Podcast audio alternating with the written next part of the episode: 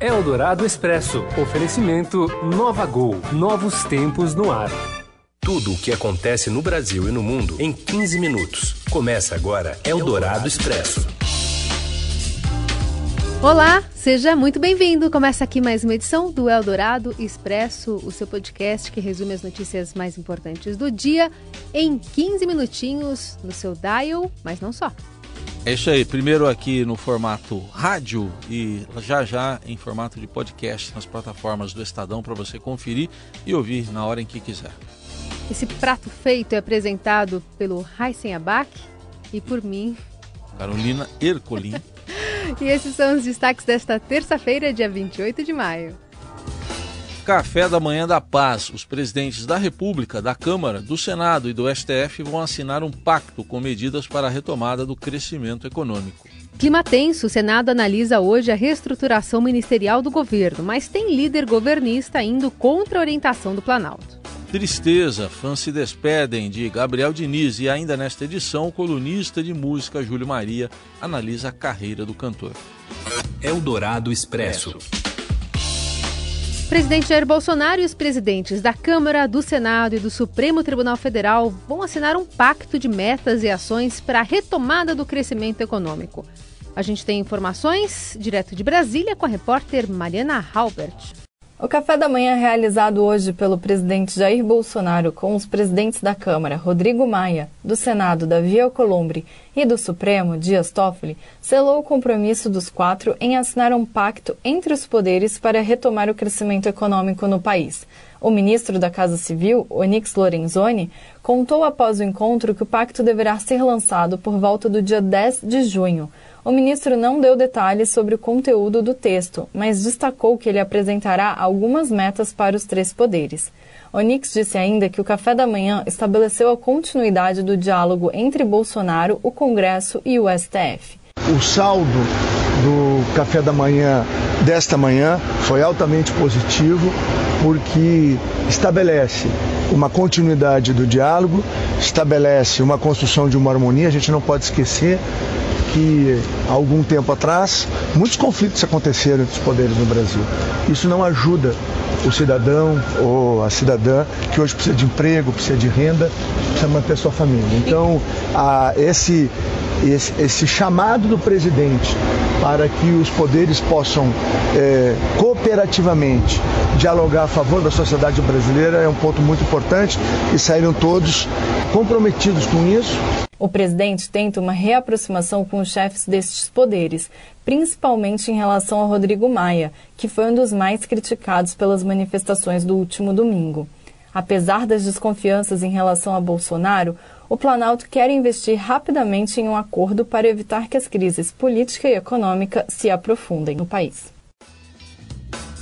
E o Senado analisa hoje a medida provisória que reestruturou o governo federal. A indicação do governo é para aprovar o texto do jeito que veio da Câmara, apesar dos deputados terem tirado o COAF do Ministério da Justiça. Vamos acompanhar ainda em Brasília a expectativa para a votação com o repórter Daniel Vetterman. Olá, Heisen. Olá, Carol. O Senado deve votar hoje o texto da reforma administrativa e decidir o futuro do Conselho de Controle de Atividades Financeiras, o COAF.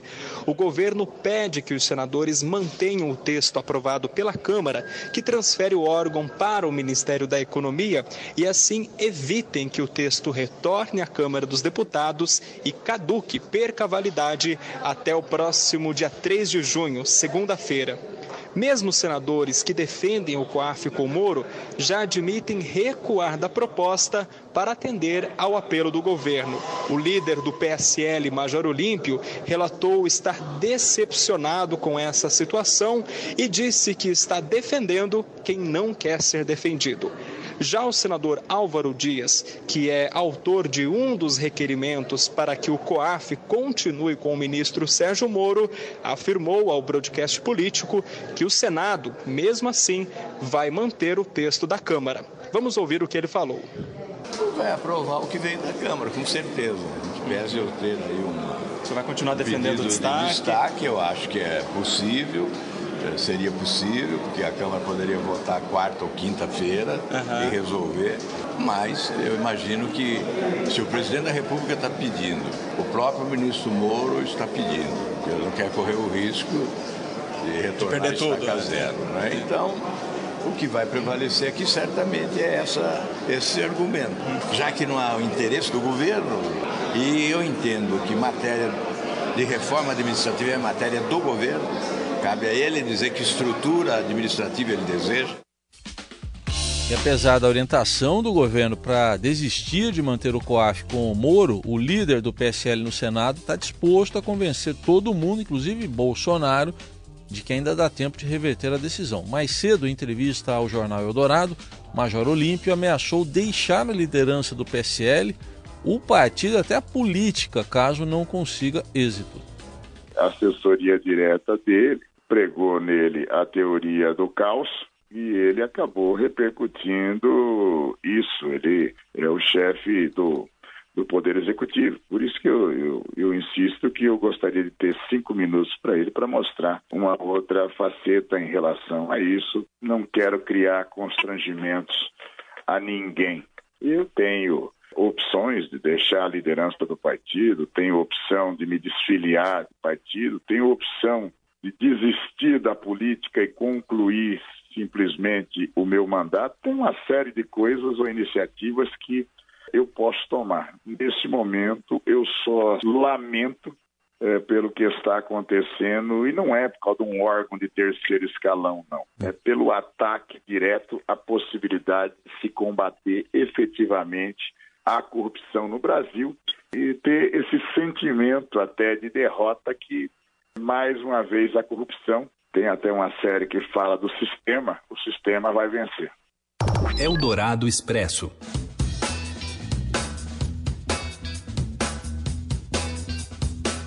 E a Polícia Federal cumpre hoje no Rio de Janeiro um mandado de prisão preventiva e dois de temporária em mais uma etapa da Operação Lava Jato no estado. Os alvos são o empresário Júlio César Pinto de Andrade e os gerentes do Banco Bradesco, Tânia Maria Aragão de Souza Fonseca e Robson Luiz Cunha Silva. Segundo a, o Ministério Público Federal, eles os três teriam participado de um esquema de lavagem de 990 milhões de reais por meio do sistema bancário.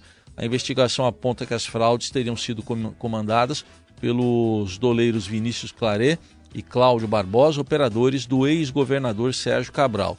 As prisões foram todas determinadas pelo juiz Marcelo Bretas, da 7 Vara Federal Criminal do Rio, que também ordenou a realização de buscas nos endereços ligados aos investigados. E o Bradesco divulgou nota dizendo que tomou conhecimento pela imprensa de tudo e que se coloca à disposição das autoridades para colaborar e esclarecer sobre apurações que estão sendo realizadas e reiterou que cumpre rigorosamente as normas de conduta ética e governança vigentes para a atividade. Eldorado Expresso.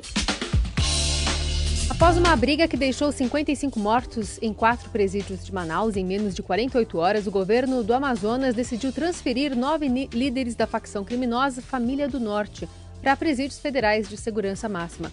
A transferência foi confirmada pelo Ministério da Justiça e o número pode chegar a 20, segundo o governador do estado, Wilson Lima. Segundo ele, 200 presos foram retirados das celas e isolados para que mais mortes sejam evitadas.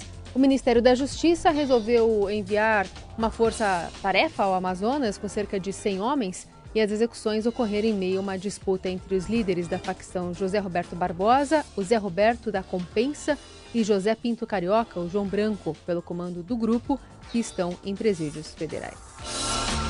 Já já a gente volta falando sobre o desmatamento na Amazônia. Você ouve Eldorado Expresso. Se você está escutando este programa, é porque não gosta de perder tempo. É para pessoas como você que a Gol tem o Gol Mais Conforto, com mais espaço entre as poltronas em todos os voos, para você descansar enquanto viaja, além das exclusividades da TV ao vivo e internet em todos os destinos para você continuar fazendo o que quiser a bordo e chegar mais longe. Assim é a Gol, dando mais vida ao seu tempo, do jeito do brasileiro, que é o jeito da Gol. Nova Gol, nova Novos tempos no ar. Você ouve Eldorado Expresso. De volta com o Eldorado Expresso, as principais notícias do dia. Olha, o Ibama agora avisa com antecedência onde vai fazer operações contra o desmatamento na Amazônia. O Estadão revelou hoje a existência de um comunicado de sexta-feira passada, em versão em inglês e português, citando uma floresta no Pará na mira da fiscalização. Procurado, o Ministério do Meio Ambiente não respondeu sobre a novidade mas informou que trabalha em uma nova e mais moderna metodologia de alertas para reforçar a prevenção aos desmatamentos. Understand? Eldorado Expresso. A síndrome de burnout, incluída na próxima revisão da classificação internacional de doenças, é a novidade da Organização Mundial da Saúde. A lista elaborada pela OMS tem por base as conclusões de especialistas de todo o mundo e a classificação é utilizada para estabelecer tendências e estatísticas de saúde. A nova versão também da, da, da lista que começa a valer em 2022. Burnout é um quadro de esgotamento profissional caracterizado por três sinais clássicos. Tem aí esgotamento físico e psíquico, né, aquela sensação de não dar conta das tarefas, a indiferença e perda de personalidade, né, não se importar mais com o próprio desempenho profissional, apatia e a baixa satisfação profissional. Além desses sintomas, especialistas alertam que também podem aparecer alguns sintomas físicos. Eldorado Expresso. A confederação que cuida dos esportes aquáticos brasileiros passa por uma crise e é obrigada a cortar gastos. O Rafael Ramos traz mais detalhes dessa reportagem exclusiva do Estadão. Olá, Heisen. Olá, Carol. A Confederação Brasileira de Desportos Aquáticos enfrenta uma grave crise financeira que levou, inclusive, a atletas do nado sincronizado fazerem uma vaquinha para conseguirem comprar maiôs. Essas atletas tiveram que ser socorridas pelo COB, que arcou com os custos para a compra do uniforme. A crise é tão grande que a entidade resolveu instituir home office aos seus funcionários, ou seja, os funcionários da Confederação Brasileira de Esporte Aquático estão trabalhando em casa para reduzir custos. Tudo isso leva a crer que as esperanças e medalhas para os Jogos Olímpicos de Tóquio são pequenas. Eldorado Expresso.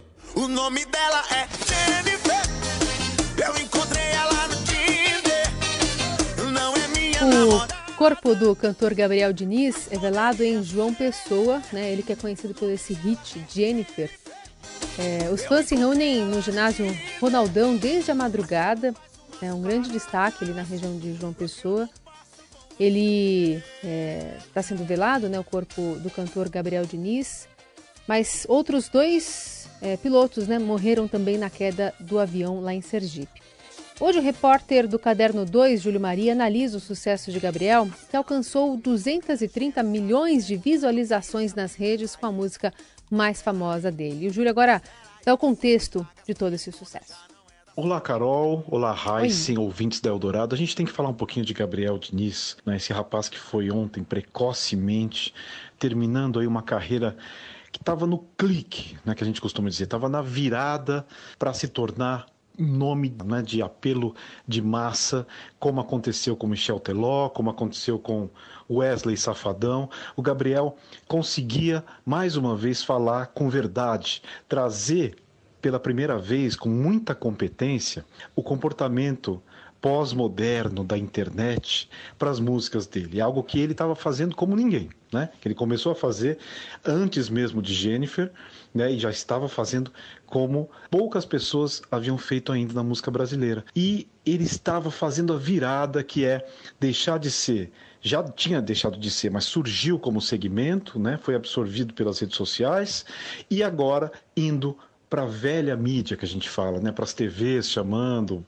uh, rádios tocando muito, já desde Jennifer, mas daí ele não era só Jennifer, você vai ouvir a carreira do Gabriel como é rica em seis discos, né? Você tem ali já seis, L, seis discos lançados pelo Gabriel e com uma variedade rítmica muito grande. Então, o forronejo, né, que é a junção das duas potências populares que a gente tem hoje, forró com sertanejo, era um absurdo, era muito consumido e ele tinha talento. Tá? A gente tem que começar a separar o que é meme do que é talento da internet. Esse menino realmente tinha uma verdade ali pela origem, ele cantava a origem dele também. Ele tinha muito carisma, pelo que a gente pôde presenciar, ver em shows, né? Então só temos a lamentar, realmente não é uma forçação dizer que o Gabriel estava pronto para trazer, para criar muitos hits e se tornar um nome aí de massa na música brasileira. Tá bom? Um abraço para vocês, até logo. A gente se fala logo mais. O nome dela é E assim a gente vai encerrando mais uma edição do Eldorado Expresso. Amanhã tem mais, sempre a partir da uma ou na hora que você quiser, na versão podcast. Isso aí, uma boa terça para você. Até amanhã. Até. Você ouviu Eldorado Expresso tudo o que acontece no Brasil e no mundo em 15 minutos. Eldorado Expresso oferecimento Nova Gol novos tempos no ar.